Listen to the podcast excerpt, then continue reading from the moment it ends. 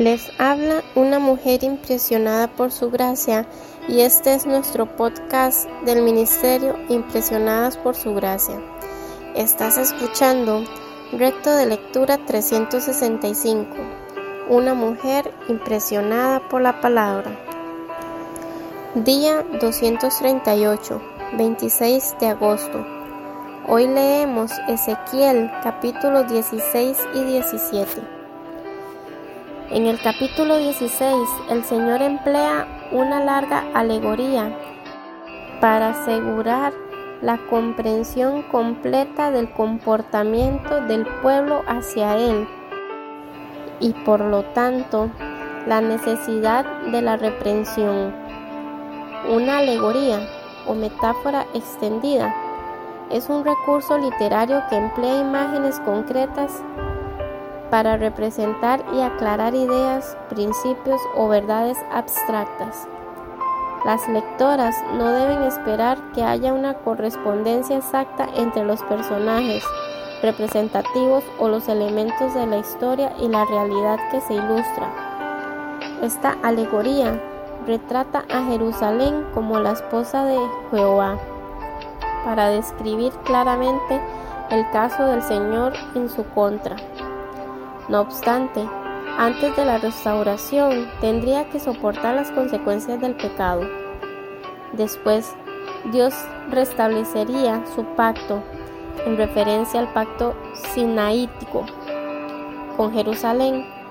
Luego de que su esposa adúltera sufriera las consecuencias de sus acciones, el Señor la perdonaría y la recibiría nuevamente. Sin embargo, Jerusalén no podía borrar sus propios pecados. Dios hizo expiación cuando yo perdoné todo lo que hiciste y con base en esta expiación estableció con ella un pacto sempiterno. Parábola de las águilas y la vid.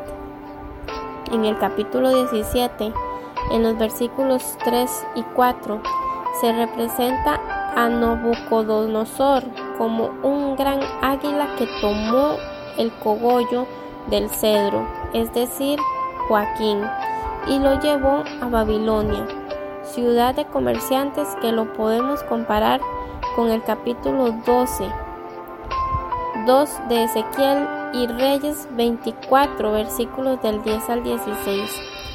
Joaquín, el hijo de Joacín, tenía 18 años cuando se convirtió en rey y reinó tres meses y diez días, como podemos leer en Segunda de Reyes, capítulo 24, versículos del 16 al 17, y Segunda de Crónicas, capítulo 36, versículos del 9 al 10, y Jeremías, capítulo 24, versículo 1. Fue capturado por Nabucodonosor y deportado a Babilonia. Más tarde, recibió el favor del sucesor de Nabucodonosor, Evil Merobac. Como leemos en Ezequiel 19, versículos del 6 al 9, un renuevo joven es la imagen apropiada para Joaquín, da su corta edad, cuando comenzó a reinar y su necio intento de rebelarse contra Babilonia. En los versículos 5 al 10 Sedequías y su familia se describen como la simiente que el rey de Babilonia había plantado en un campo bueno para sembrar, donde floreció durante un tiempo como una vid. Tenía todo lo que necesitaba, pero luego se volvió hacia otra gran águila, el faraón de Egipto. Sería castigado con severidad por violar su tratado con Babilonia. Más adelante, en los versículos 12 al 16, Nabucodonosor, el rey de Babilonia, destronó a Joaquín alrededor del 597 a.C. e hizo un tratado con Sedequías con un juramento de lealtad. Sedequías también se rebeló contra Nabucodonosor y Jerusalén fue sitiada.